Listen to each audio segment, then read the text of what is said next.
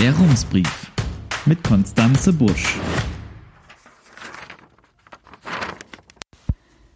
Münster, 6. November 2020.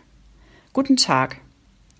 Viele Eltern, Schulleiterinnen und Lehrerinnen dürften dem kommenden Montag mit einer gewissen Anspannung oder sogar Aufregung entgegensehen. Das Schulministerium hat am Mittwoch mit einer offiziellen E-Mail davor gewarnt, dass die Gruppe Querdenken 711 am Montag vor 1000 Schulen in ganz Deutschland Aktionen gegen die Maskenpflicht plane. Das Schulministerium schrieb, Mitglieder und SympathisantInnen der Gruppe würden am Montag unwirksame Masken verteilen und möglicherweise SchülerInnen dazu auffordern, gar keinen Mund-Nasenschutz zu tragen. Die Nachricht verbreitete sich nicht nur in Nordrhein-Westfalen. Viele Zeitungen, Radio- und Fernsehsender in Deutschland berichteten darüber. Am Donnerstagabend hieß es dann, stimmt gar nicht, alles nur Fake, die QuerdenkerInnen planen gar nichts.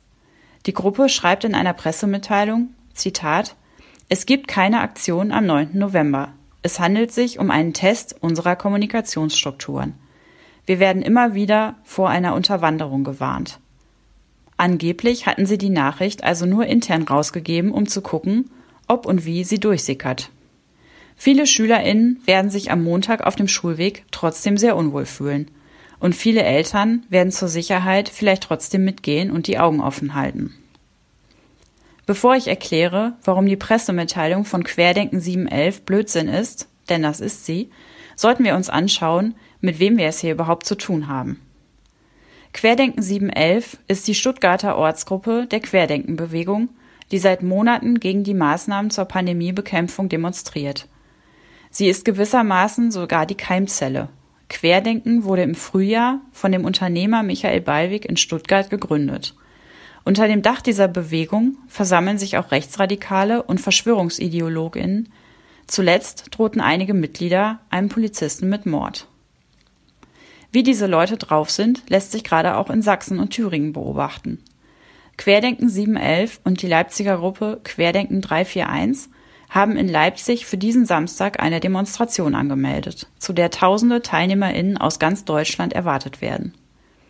Kurz vorher, am Mittwoch, haben Mitglieder der Bewegung in sozialen Medien die Privatadresse von Thürings Ministerpräsident Bodo Ramelow veröffentlicht, der Querdenken vorher scharf kritisiert hatte. Am Mittwochabend fand Ramelow vor seiner Haustür eine Grabkerze und einen Flyer zur Querdenken-Demo. Dem Tagesspiegel sagte der Ministerpräsident, er fühle sich bedroht und unter Druck gesetzt. Außerdem wohne in dem Mehrparteienhaus, in dem er lebt, auch eine Familie mit kleinen Kindern. Mit diesem Wissen im Hinterkopf kommen wir jetzt zurück zur vermeintlichen Schulaktion der QuerdenkerInnen und zu ihrer absurden Presseerklärung. Querdenken 711 wollte natürlich nicht die Kommunikationsstrukturen auf Lex testen. Die Gruppe hat die Nachricht im Gegenteil bewusst gestreut. Das ist leicht am zeitlichen Ablauf zu erkennen. Das Schulministerium teilte uns mit, es habe die Schulen am Mittwoch wegen eines Medienberichts vorsorglich informiert.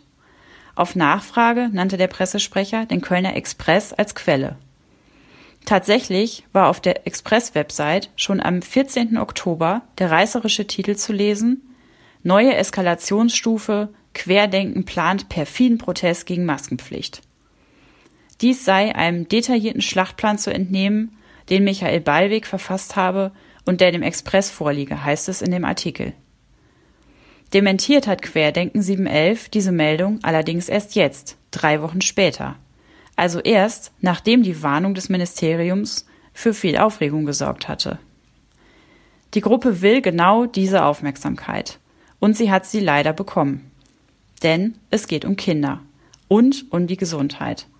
Die Vorstellung, dass mitten in der zweiten Pandemiewelle krude Corona-SkeptikerInnen auf der Straße SchülerInnen ansprechen und sie dazu drängen, ihre Masken abzunehmen, weckt bei vielen Menschen einen Beschützerinstinkt. Nicht nur bei Eltern. Wir werden wütend, der Puls steigt, wir empören uns. Kinder bedrängen, das geht gar nicht. Und schon ist die Aufmerksamkeit maximal hoch, selbst wenn oder gerade weil die Gruppe die Ankündigung im Nachhinein als Falschmeldung bezeichnet hat.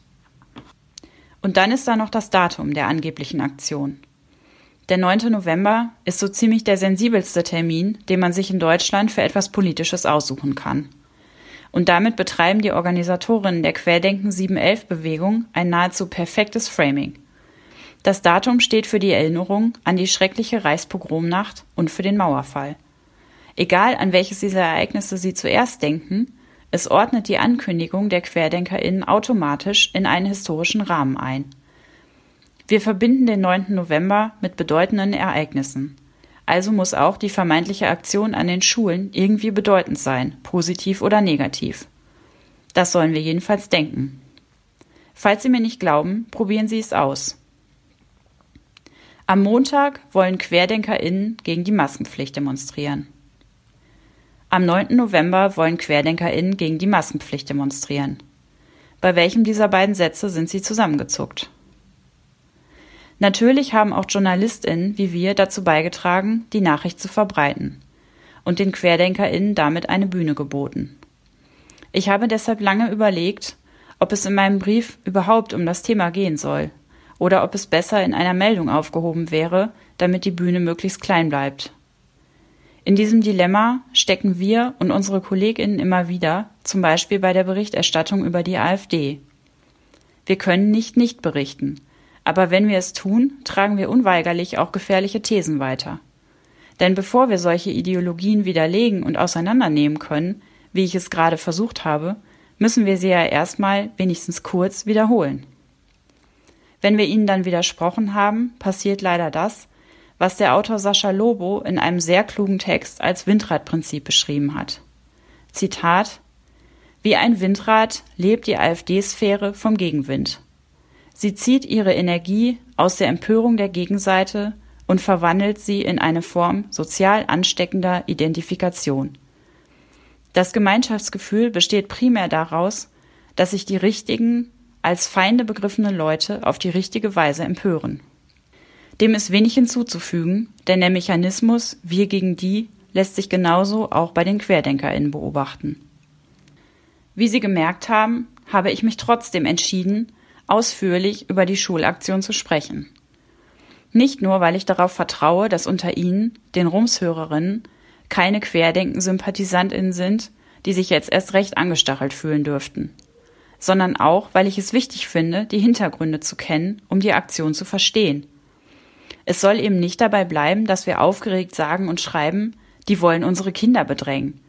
Ich finde es wichtig zu verstehen, dass solche Leute anderen Menschen Angst machen wollen und wie sie das erreichen.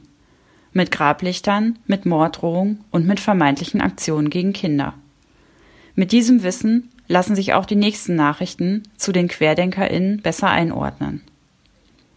Falls übrigens am Montag wieder erwarten doch einige Mitglieder der Bewegung vor der Schule ihres Kindes auftauchen sollten, lassen Sie sich nicht einschüchtern und rufen Sie im Zweifel die Polizei an.